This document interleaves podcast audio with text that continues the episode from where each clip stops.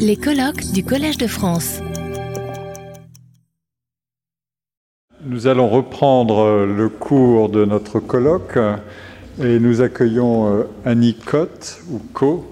Euh, il faudra qu'elle me dise comment elle veut prendre. Je, je, ne vous entends pas. Cotte. Cotte, Annie Cotte, voilà. Et euh, nous avons commencé par euh, Michel Chevalier qui n'avait pas lu Marx et Marx n'avait pas lu Michel Chevalier. Puis nous avons euh, eu un exposé sur Paul Leroy Beaulieu qui avait bien lu Marx. Euh, je ne sais pas, on n'a pas évoqué la réaction de Marx à Paul Leroy Beaulieu. Mais maintenant, nous allons avoir un exposé sur le dépassement et, et, de, du capitalisme et euh, de la critique du capitalisme par le solidarisme de Charles Gide.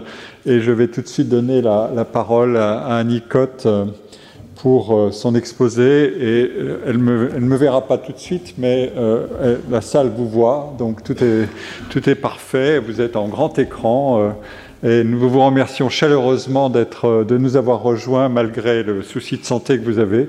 Et euh, nous allons vous écouter avec beaucoup d'intérêt. Merci infiniment et pardon de ne pas pouvoir être avec vous en personne. Euh, je commence. Messieurs, nous sommes réunis à la demande du ministre de l'Instruction publique et des Beaux-Arts pour évoquer l'élection de M. Charles Gide, ancien professeur à la faculté de droit de Paris, à la chaire d'enseignement de la coopération dont nous avons voté le principe en juin 1920. Un sentiment contraire à cette élection m'a été manifesté par plusieurs professeurs du collège. Cela notamment en raison de la publication dans l'Humanité du 12 décembre 1920 d'une lettre adressée à la Ligue des droits de l'homme, signée par le Comité d'études documentaires et critiques sur la guerre, dont M. Gide fait partie, qui dénonce le peu d'empressement qu'aurait mis la diplomatie française à soutenir la demande de pourparler qui émanait de l'Autriche et de la Serbie juste avant la déclaration de guerre. 19 décembre 1921, Maurice Croiset, administrateur au Collège de France, du Collège de France, pardon, s'adressant à l'Assemblée des professeurs. Depuis deux ans, depuis que la chaire avait été instituée, une cabale euh, avait été lancée, une campagne houleuse, violente, contre Charles Gide, par la presse de droite notamment, par le ministère pour partie, par tous les mouvements qui s'élevaient contre le, les, les, militants pacifistes. Gide en face avait été défendu par euh, des universitaires comme Célestin Bouglet, des coopérativistes évidemment, des socialistes au premier rang desquels Albert Thomas. Et euh, pendant deux ans, Paris bruissait de cette campagne. Après une longue discussion, l'Assemblée des professeurs du Collège de France décide d'accepter la candidature de Charles Gide et propose d'adresser la note suivante, je ne suis pas sûre qu'elle soit très lisible sur l'écran, au ministère. L'Assemblée des professeurs remercie le ministre d'avoir bien voulu la consulter sur le choix du titulaire de la chaire nouvellement créée pour l'enseignement de la coopération.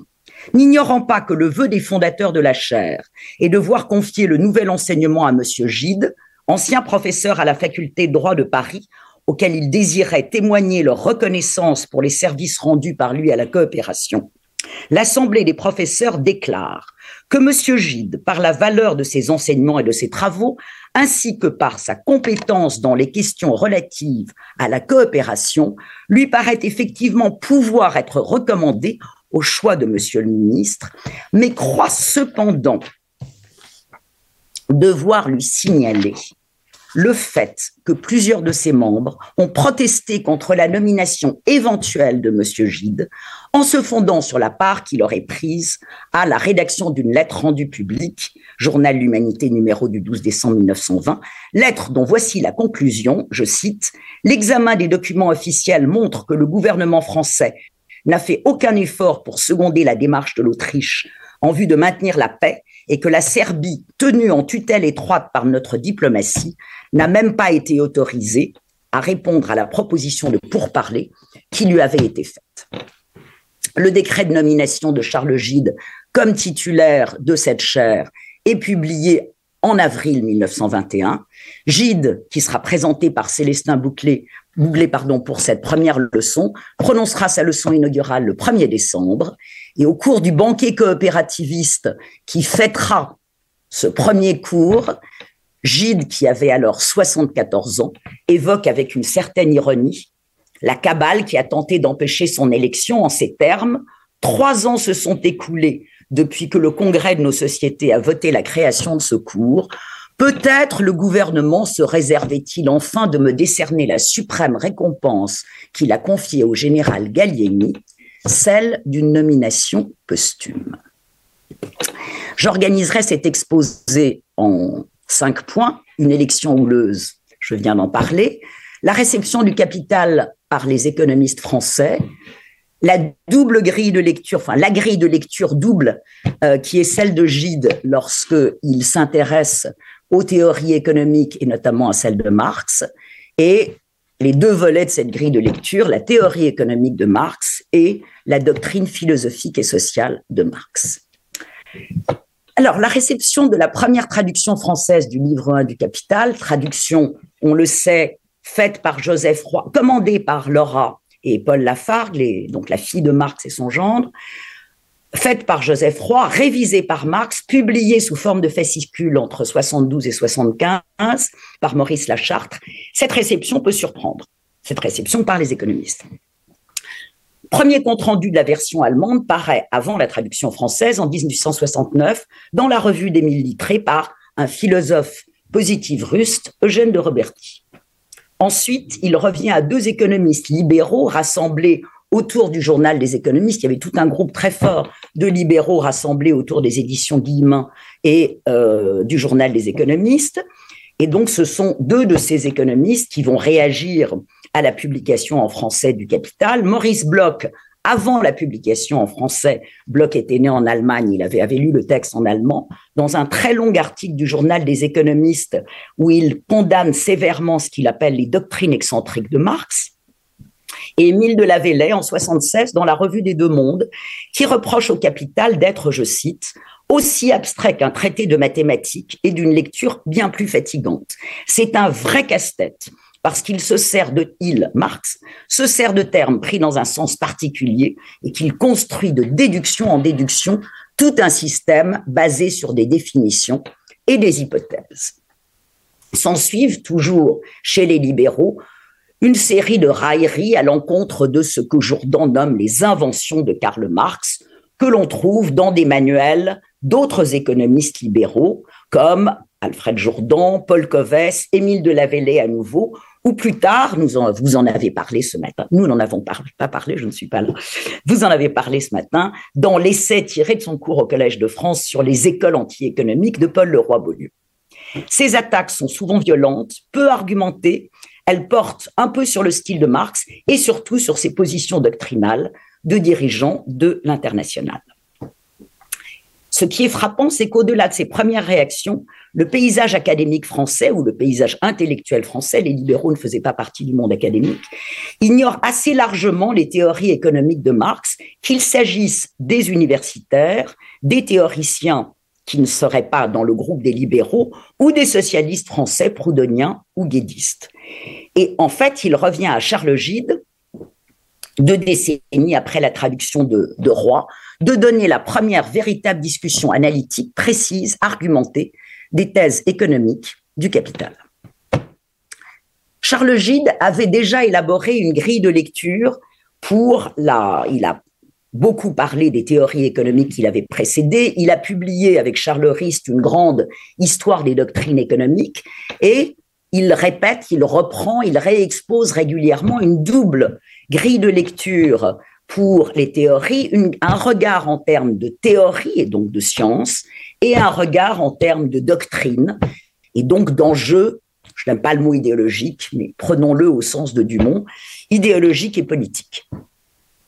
Donc, vis-à-vis -vis du texte de Marx, Gide incarne deux postures différentes, ce que Starobinski appelle deux personnae dramatis, qui vont incarner, je vais utiliser cette catégorie euh, bien connue de l'école de Constance, qui vont incarner deux horizons d'attente. D'une part, celle d'un lecteur académique, professeur émérite reconnu d'économie politique, ancien titulaire d'une chaire à la faculté de droit de Paris, fondateur et animateur infatigable de la revue d'économie politique qu'il avait fondée avec Valras, et d'autre part, celle du fondateur de l'école de Nîmes, protestant, citoyen engagé dans la promotion du solidarisme et de la coopération, proche des socialismes français pré-marxistes d'avant 48 et farouchement opposé politiquement à ce socialisme collectiviste que défendait à l'époque en France Jules Guette d'un côté et évidemment les deux gendres de Marx, Paul Lafargue et Charles Longuet.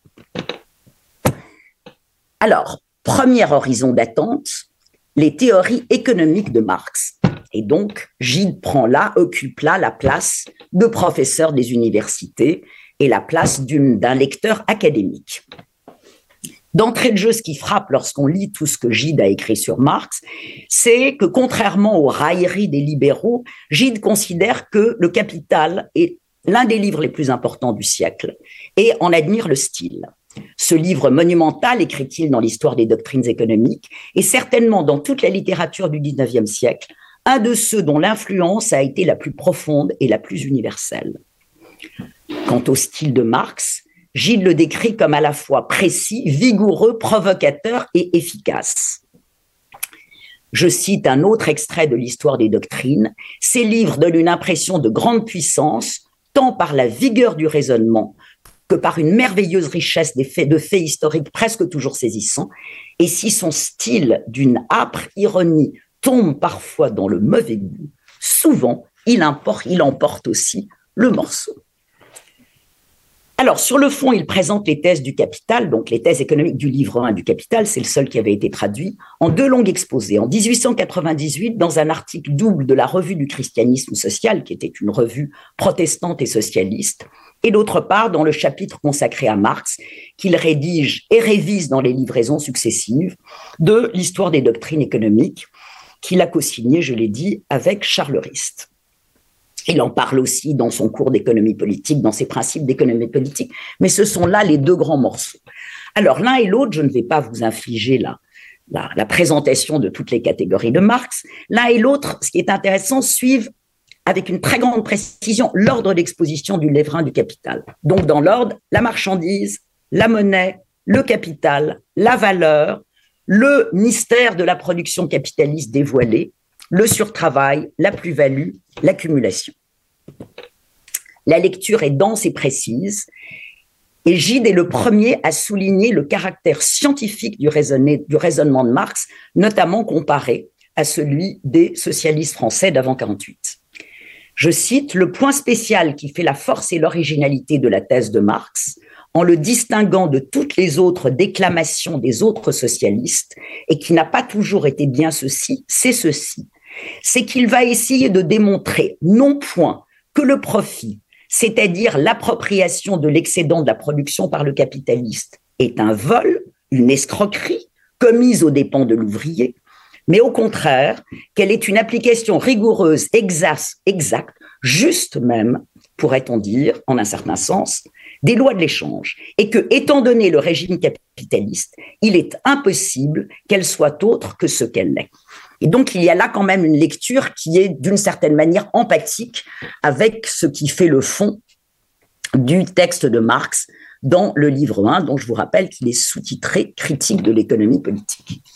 Donc, la présentation des grandes catégories analytiques du livre 1 est relativement fidèle à ce qu'on connaît de Marx, et elle est suivie des critiques que Gide adresse à la théorie de Marx et qui date, le dira-t-il dans une de sa toute dernière conférence, de ses premières lectures du Capital. C'est la seule fois où il raconte qu'il a lu le Capital au moment de sa sortie lorsqu'il était tout jeune. Donc dans cette dernière conférence publique qui n'a pas été publiée, mais un auditeur relate le discours de, de Gide, vieux monsieur, c'était quelques mois avant sa mort. Il a ces termes extrêmement emphatiques. Nous sommes, nous sommes dans les années, à la fin des années 20, au début des années 30, semblable au dragon dont parle l'Apocalypse et qui entraîna le tiers des étoiles du ciel, Marx était alors en pleine faveur. Son livre, traduit en 1872, devenait le livre de la classe ouvrière. Je l'étudie, je, Gide, je l'étudie, mais quelques-unes de ses thèses fondamentales me heurtent. Il n'est pas vrai que toute valeur est du travail incorporé. L'immense richesse du monde est fille de l'idée, seule créatrice, aussi mobile qu'un vol de papillons, c'est un peu daté tout cela. Il n'est pas vrai non plus que la misère du peuple aille en croissant, bien au contraire, il y a une longue ascension.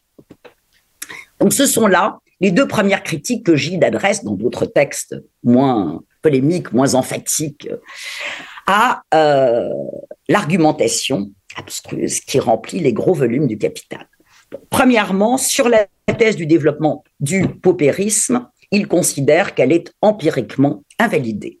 Deuxièmement, plus important, sur la théorie de la valeur travail qui constitue la,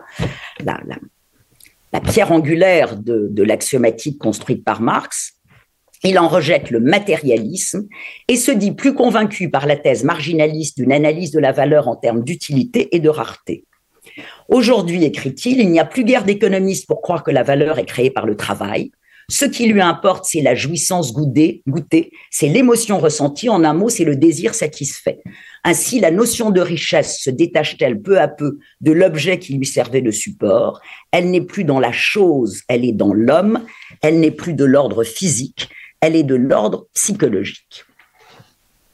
Donc, le concept est central et euh, l'argumentation revient sur l'hypothèse de travail abstrait que Gide va discuter, critiquer. Deuxième argument, la théorie de la valeur travail suppose une homogénéité du, de ce que Gide de ce que Marx pardon, appelle le travail abstrait. Karl Marx, écrit Gide, répond à cela que par le développement du machinisme et par la division du travail, le travail tend de plus en plus à perdre son caractère individuel qualitatif pour prendre le caractère uniforme et plutôt quantitatif. Il y a là une observation ingénieuse et profonde, écrit Gide, mais de rechef, autant alors en dirons-nous de l'utilité et des désirs, comme l'a montré M. Tarde par la loi de l'imitation, qui tente aussi à l'uniformité.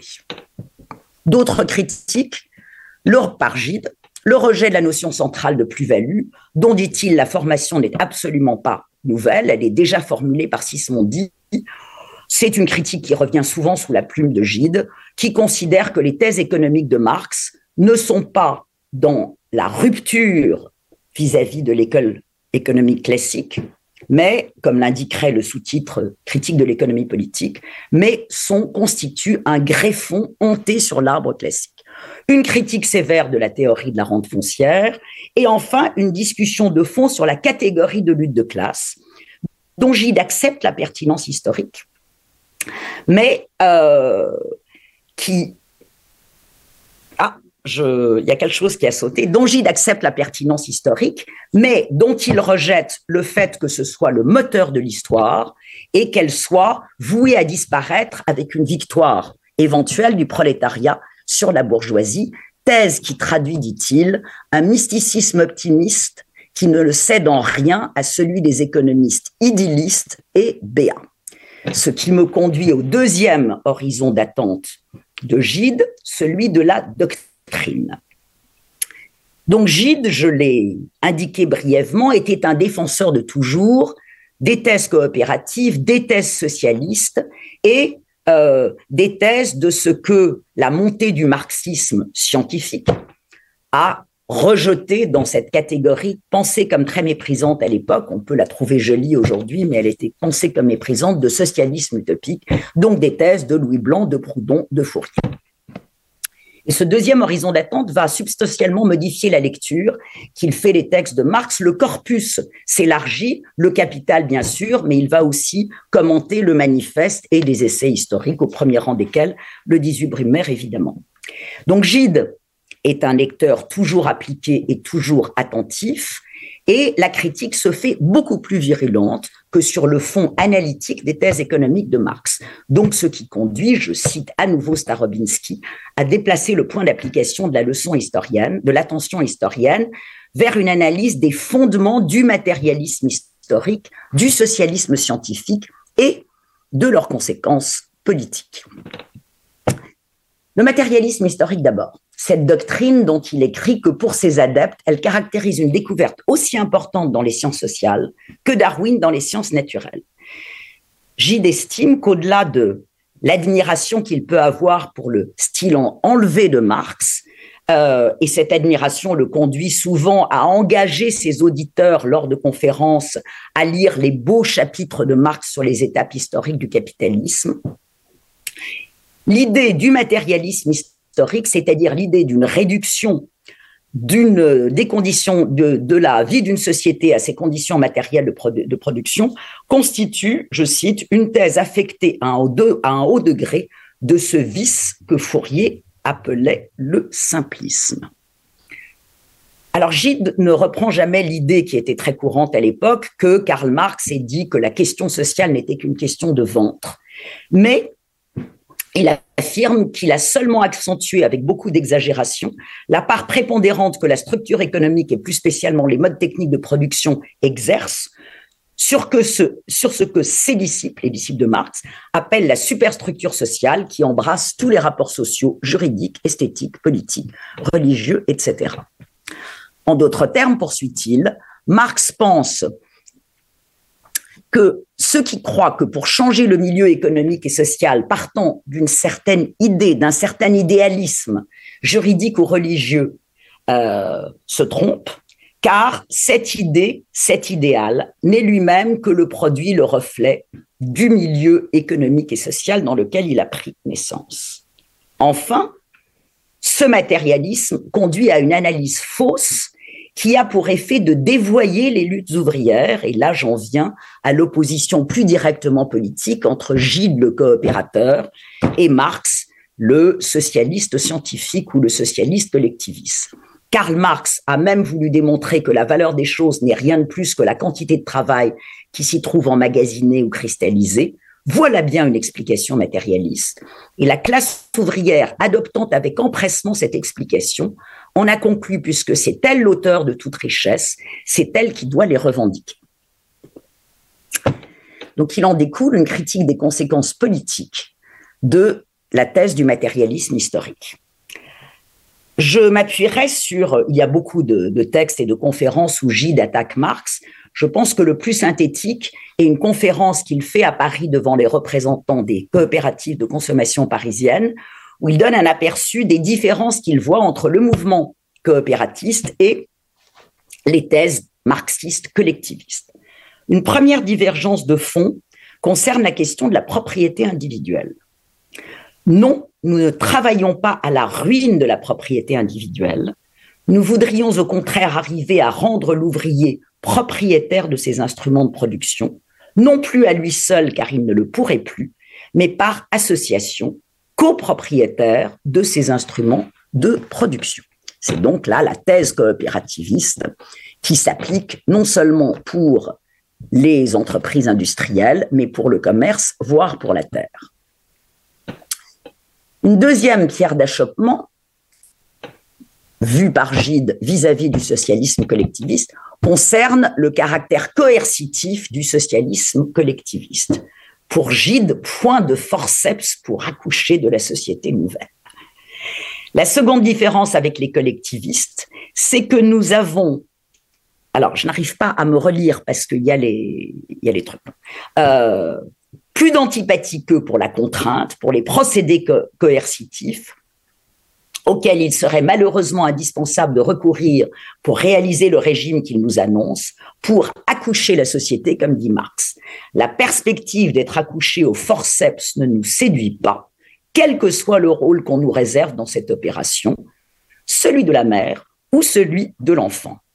En un mot, entre notre socialisme coopératif et le socialisme collectiviste, même le plus sympathique. Il restera toujours cette différence essentielle que le premier est facultatif et volontaire, tandis que le second est coercitif. Il y a là, je crois, la critique majeure, le désaccord majeur entre Gide et Marx. Une troisième opposition liée à la précédente porte sur le moteur de l'histoire, évolution mécanisme, ou bonne volonté. Les héros révolutionnaires, écrit-il, croient obéir à une poussée, à une évolution qui les domine, tandis que dans le coopératisme, ce sont au contraire les bonnes, les bonnes volontés qui font et dirigent l'évolution. Donc on trouve là un désaccord philosophique de fond entre Gide et Marx sur les ressorts, les moteurs de l'action humaine, qui éclaire la référence permanente de Gide, protestant austère, euh, peu sympathique si j'ose dire, à Fourier, dont la pensée était baroque, dont il a édité les œuvres et dont il a toujours promu la pensée. Il avait fait donner par son neveu André Gide à Léon Blum les éditions de Fourier qu'il venait d'éditer, et c'est comme ça que Blum a découvert Fourier. Pour Gide, ce qui constitue le ressort de l'action humaine et de l'action historique des hommes, c'est l'envie de justice, le désir de fraternité, le rêve de solidarité, la, la passion du mouvement. Pour Marx, c'est le ressort froid des intérêts de classe. C'est le sens de cette phrase, souvent répétée par Gide, que j'ai que j'ai prise comme titre de cet exposé, ce sont les passions et non les intérêts qui mènent les hommes. Gide utilisera souvent cette métaphore un exemple parmi beaucoup d'autres en analysant dès le début de la guerre, la Première Guerre mondiale, les ressorts de la guerre. J'y décrit que contrairement à toutes les déclarations des congrès socialistes internationaux, les ouvriers ont oublié qu'ils étaient prolétaires pour se sentir seulement allemands ou français. Et c'est la thèse du matérialisme historique qui s'est trouvée ainsi en faillite, puisqu'on a vu combien plus fortes pour soulever les hommes étaient les passions que les intérêts. La liste pourrait être plus longue, quelle qu'ait pu être son admiration pour la rigueur intellectuelle de Marx, Gide, toute sa vie, a combattu le socialisme centralisateur et collectiviste et défendu les thèses coopérativistes, pluralistes, décentralisées, qui prenaient une évolution, et non une révolution, vers une société plus égalitaire.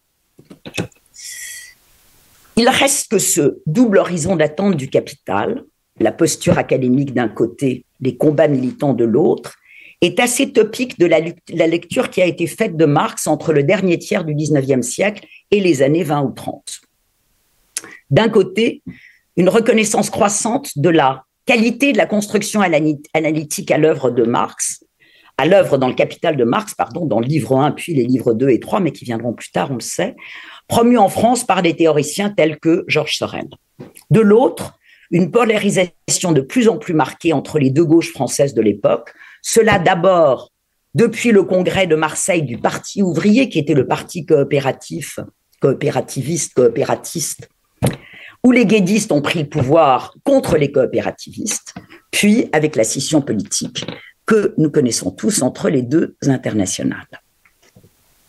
Gide maintiendra toute sa vie cette dualité de lecture entre son pour la construction théorique de la critique de l'économique et son hostilité vis-à-vis du socialisme collectiviste des partisans de Jules Gued. En termes de philosophie des sciences, cette querelle de méthode a une implication forte. Contrairement à Marx et aux tenants du socialisme dit scientifique, Gide place la morale coopératiste, socialiste et souvent protestante au fondement de la science de l'économie politique tandis que Marx et les tenants du socialisme scientifique disent déduire leurs propositions révolutionnaires de l'analyse scientifique de la société capitaliste, et aux yeux de Gide, ne le font pas toujours avec assez de subtilité. Un exemple que j'aime beaucoup, en commentant dans ses chroniques économiques qu'il rédigeait régulièrement pour la revue d'économie politique qu'il avait fondée, les résultats des élections générales de 1890 98 pardon, en France, en Belgique et en Allemagne, il a ces mots. En tout cas, le trait caractéristique de la dernière campagne socialiste, c'est la bénignité relative de son programme. Il n'est plus question de socialisation de richesses. Tout se réduit à supprimer à la fois les riches et les pauvres. C'est-à-dire supprimer d'abord les riches, ce qui entraînera par voie de conséquence la suppression des pauvres. Voilà ce que devient une doctrine scientifique, même de belle envergure comme la doctrine marxiste, quand elle veut politicailler. Cette double thèse de la reconnaissance de l'envergure scientifique de Marx et de l'adhésion à un socialisme coopérativiste solidariste est probablement une des raisons qui explique rétrospectivement la haine politique et les attaques dont Gide a toute sa vie fait, toute sa vie fait l'objet. Cela peut expliquer aussi cette élection chahutée au Collège de France que j'évoquais en commençant cet exposé. Je vous remercie de votre attention. Bon, il ne sera peut-être pas très facile, euh, je ne sais pas comment on peut orienter, euh, si vous voyez la salle ainsi ou... Je connais l'amphithéâtre Marguerite de Navarre, donc j'imagine. Et vous le voyez? Euh, Non, peut-être pas. Un peu, je vois le plafond qui est charmant. Alors, évidemment, apparaissent des, thèmes importants qui nous relient d'ailleurs à, un de nos colloques précédents, le solidarisme, la solidarité, c'était une notion clé de Durkheim. Et euh, Durkheim aussi a connu l'œuvre de Marx, et Durkheim aussi a résisté à l'idée de révolution et a pensé plutôt en termes d'évolution, de transition et de maintien d'une cohésion sociale qui était tout à fait essentielle à la dynamique des sociétés. Et peut-être qu'au cœur de tout ça, il y a une, euh, une conception du travail euh, qui est à la fois la question de la valeur du travail, mais aussi la question de la division du travail. Euh, l'idée de solidarité et de coopération, c'est de faire travailler ensemble des individus qui, exercent des tâches différentes et qui exercent des métiers différents. C'est exactement le même problème qu'avait posé Durkheim dans son premier grand livre, La division du travail social. Euh, Marx, en revanche, voulait abolir complètement la division du travail. Et c'est un, des arguments clés de sa théorie ça a été admirablement bien euh, analysé par Lionel Ster, que nous aurions aimé euh, euh, avoir avec nous, mais qui n'a pas pu. Euh, c'est un, un, ressort fondamental parce que ça permet ensuite, euh, l'idée de l'abolition de la division du travail repose sur l'idée de ressources illimitées, de, non-différenciation des individus dans les tâches, de non-compétition. Et, alors que chez Durkheim, comme chez Charles Gide, je tire peut-être Charles Gide un peu trop vers, vers Durkheim, mais tout de même, il y a des proximités fortes en vous écoutant, il y a l'idée qu'il euh, faut une régulation de la compétition, il faut une bonne organisation de la société. Et ce que j'ai entendu aussi à travers votre exposé, qui restituait très bien la, mise en contexte de la discussion de Marx, à la fois la, louange de, certains éléments de l'œuvre de Marx, et donc euh, un éloge scientifique euh, jusqu'à un certain point, et en même temps euh, la, discussion de sa doctrine, mais on voit bien que au fur et à mesure que nous avançons dans le colloque, le contexte change. C'est-à-dire qu'on accumule, euh, voilà, la, guerre est là, euh, progressivement, les, nations se, deviennent rivales, et le vieux rêve de l'entente des nations pour le progrès de l'humanité, à travers le fair trade et, et, tout ça, tout ça vole en éclats. Et ce que vous avez montré, c'est qu'effectivement, progressivement, l'œuvre de Marx devient un enjeu à la fois scientifique, mais aussi politique. Euh, euh, et idéologique évidemment dans un contexte qui est marqué par la rivalité des nations et progressivement par euh, deux visions de ce que c'est qu'un monde international. voilà quelques, quelques brèves, brefs commentaires, mais je voudrais donner la parole à la salle et je enfin, on, vous relaiera les, les, questions si vous ne les entendez pas. Est-ce que je peux faire un bref commentaire sur ce que bien vous sûr. dire? Juste sur le sur l'évolution du contexte, la critique politique de Marx, elle est présente depuis le début. Lorsque on lit tout ce qui a été écrit dans le journal des économistes, donc il y a eu les, les articles que j'ai évoqués, il y a eu aussi tout un débat après, je pense que vous en avez parlé ce matin, après la publication du livre de Leroy-Beaulieu, il y a eu une série de, de réponses, de critiques, une critique de Paul Lafargue, le gendre, le gendre de Marx, et puis ensuite une réponse de Bloch, et puis Gilles intervient. Il y a eu en 1884 tout un, tout un débat, et euh, le débat était politique, n'était absolument pas sur le fond. Personne n'avait véritablement lu le détail de l'exposé de la théorie de Marx, la théorie économique de Marx. Et lorsque euh, le journal des économistes fait une brève nécrologie de Marx au moment de sa mort, il ne parle que de son rôle comme dirigeant de l'international. Il parle absolument pas du capital ou de ses travaux historiques. Enfin, le, le Marx théoricien est totalement absent. Oui, et vous avez dit que la revue d'économie politique a été fondée par Charles Gilles et Auguste Valras, et c'est une autre ambition. Non, Léon, Léon, Léon. Léon Valras, pardon. Et, c'est une autre ambition scientifique, certainement, que le journal des économistes euh, de. ça a été fondé contre le journal des économistes. Voilà, absolument. Retrouvez tous les contenus du Collège de France sur www.colège-2-france.fr.